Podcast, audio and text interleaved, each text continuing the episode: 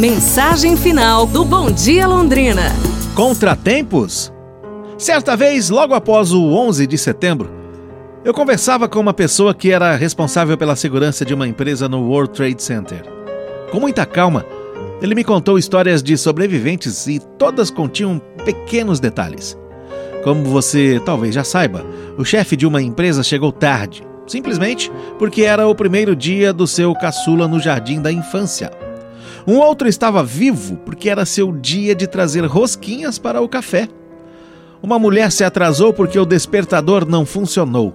Outra porque ficou presa num congestionamento causado por um acidente. Um outro havia perdido o ônibus, simplesmente. Uma mulher teve que trocar de roupa porque derramou café. Alguém teve que atender uma ligação. O filho de outro se demorou em sair da cama.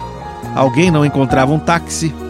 Muitas outras histórias, pequenos detalhes, contratempos. Contratempos? Aquele homem com quem eu conversava estava vivo porque naquele dia estava usando sapatos novos que lhe causaram uma bolha no pé e ele teve que parar numa farmácia para comprar um simples curativo. Hoje, eu, quando pego um congestionamento no trânsito, perco um elevador ou atendo uma ligação bem no momento de sair, essas pequenas coisas que me aborreciam não me aborrecem mais. Penso comigo, se eu estou aqui, eu estou exatamente onde Deus quer que eu esteja neste momento. Que Deus continue a abençoar você com todos estes pequenos aborrecimentos que o faça lembrar de seus propósitos.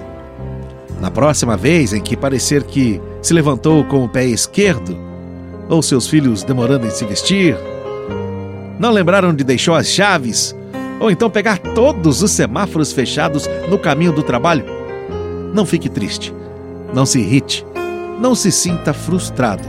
Agradeça a Deus, porque Ele está cuidando de você. Pra gente refletir, pessoal, amanhã nos falamos. Um abraço, saúde e tudo de bom!